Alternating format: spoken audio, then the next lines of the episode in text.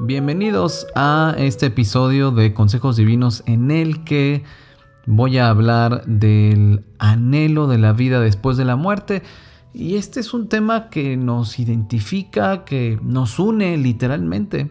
La muerte de un ser amado es una de las experiencias humanas más desgarradoras o más intensas dependiendo de la cultura. Todos hemos visto o vivido el dolor provocado por la ausencia de un ser amado.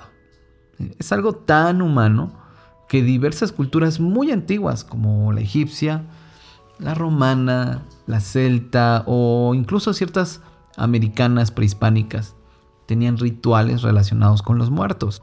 La idea principal era recordarlos, o es, porque de alguna manera se sigue eh, celebrando esto, haciéndose de esto una fiesta. Algunas de esas tradiciones incluían creer que volvían de la muerte y es algo que en México todavía se tiene esta cierta creencia al respecto, en que una noche vuelven a la tierra de los vivos a disfrutar sus comidas favoritas, pero sobre todo a estar con sus familias que los recuerdan con sus fotos el ser humano guarda una esperanza de la vida después de la muerte. ¿A poco no?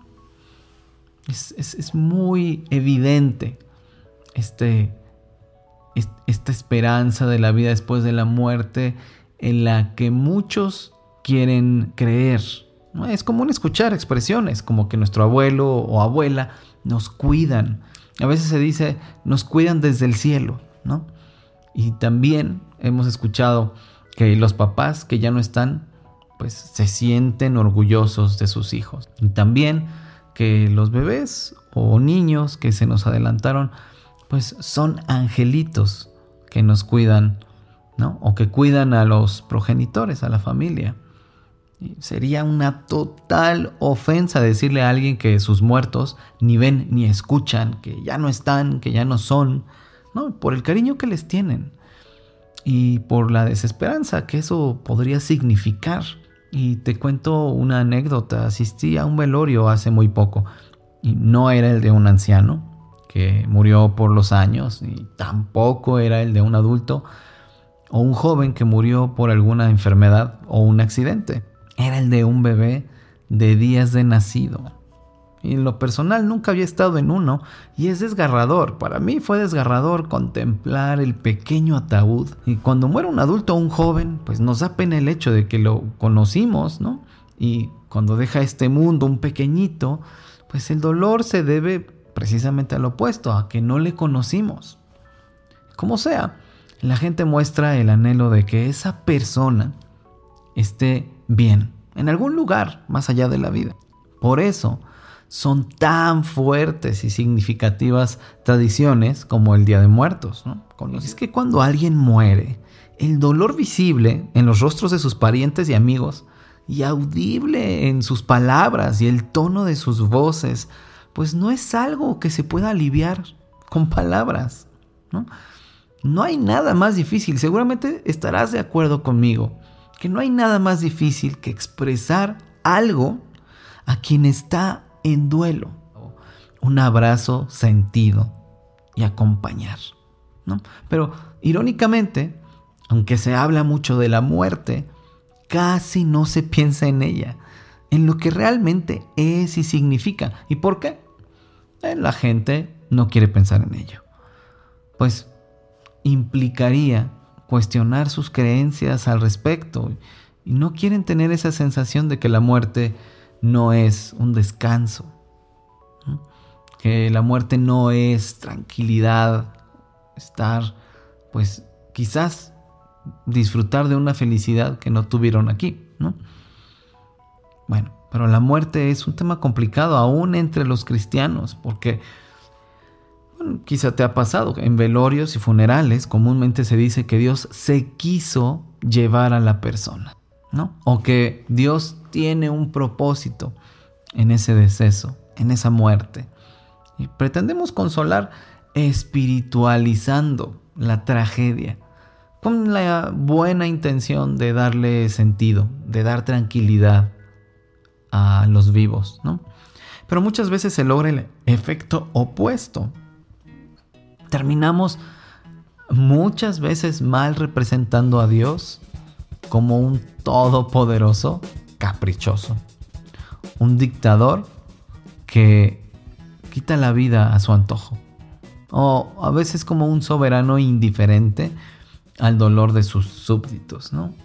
Un Dios lejano, indiferente, caprichoso. Bueno, nosotros mismos como cristianos a veces actuamos con indiferencia. Cuando decimos estas cosas, pero también cuando pensamos que la verdad sin amor es la actitud correcta ante la muerte. Eh, la respuesta usual nuestra pues es la doctrinal, ¿no? Nosotros no rendimos culto a la muerte. Y es cierto, eso es verdad. Pero también necesitamos una respuesta que sea verdadera y que sea al mismo tiempo amorosa. Una que refleje nuestras creencias, pero también nuestra ética cristiana, nuestros valores, los del reino de los cielos. Necesitamos una respuesta espiritual que no condene a los humanos, sino que los llame a la reconciliación con el Padre. Necesitamos una respuesta, una que nos acerque y no que nos distancie, una que vaya más allá de lo aparente y nos identifique con el dolor y el miedo de la gente ante lo incierto. Una que genera esperanza, pero también solidaridad y también asombro ante el Dios maravilloso que con verdad y amor nos libra de la muerte para darnos vida en Jesucristo. Él es la expresión fiel de la verdad y el amor, ¿no es cierto? ¿Por qué tenemos este anhelo de la vida después de la muerte? Pues porque la muerte asusta. Cuando la gente recuerda a sus muertos, no es porque amen la muerte, sino porque aman a las personas que la muerte les arrebató de su lado. Es la muerte la que nos aparta de quienes amamos, no Dios. Una persona sana mental y emocionalmente no desea morir. Es algo que nos da tanto miedo que por eso no hablamos de ella y procuramos no pensar en ella.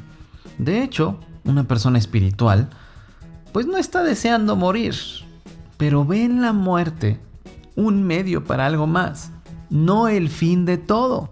La muerte misma es la consecuencia de haber rechazado a Dios cada uno de nosotros. Eso es una verdad que necesitamos saber o que necesitamos recordar. La muerte es la consecuencia lógica de haber rechazado a Dios, porque fuera de Dios no hay vida. Y no puede haberla si Él mismo es la definición de vida. Por eso Él, a pesar de nuestra decisión de vivir la vida sin Dios, al hacernos nosotros mismos nuestro propio Dios para decir qué es lo bueno y qué es lo malo, cómo queremos vivir la vida en nuestras propias creencias e ideas, bueno, a pesar de eso, Él ideó reconciliarnos con Él a través de la fe en Jesucristo. Eso es lo más importante. Pero la consecuencia inevitable es destruir la muerte. Como podemos leer en 1 Corintios 15. Esa es la esperanza que tenemos en Jesucristo. Así, convirtió a la muerte en la forma de terminar con la enfermedad, con el sufrimiento, con el dolor, con el hambre, con la injusticia, con la mentira, en fin, con el pecado. Después de la muerte, quienes pusieron su confianza en Jesucristo no experimentarán más ninguna de esas cosas. Y mientras vivimos esta vida, la esperanza nos ayuda a sobrellevar todo lo que es parte de esta vida. ¡Wow! Después de saber esto, la muerte te sigue asustando. Bueno, Jesucristo resucitó a un hombre llamado Lázaro para demostrarnos que decía la verdad cuando dijo estas palabras. Entonces Jesús le dijo, yo soy la resurrección y la vida. El que cree en mí vivirá aunque muera. Y todo el que vive y que en mí no morirá jamás. ¿Crees esto? Sí, Señor, yo creo que tú eres el Cristo, el Hijo de Dios, el que había de venir al mundo. Y la historia completa la puedes encontrar en el Evangelio de Juan, capítulo 11.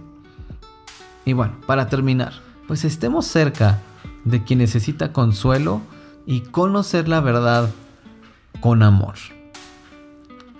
Que Dios sea contigo y hasta pronto.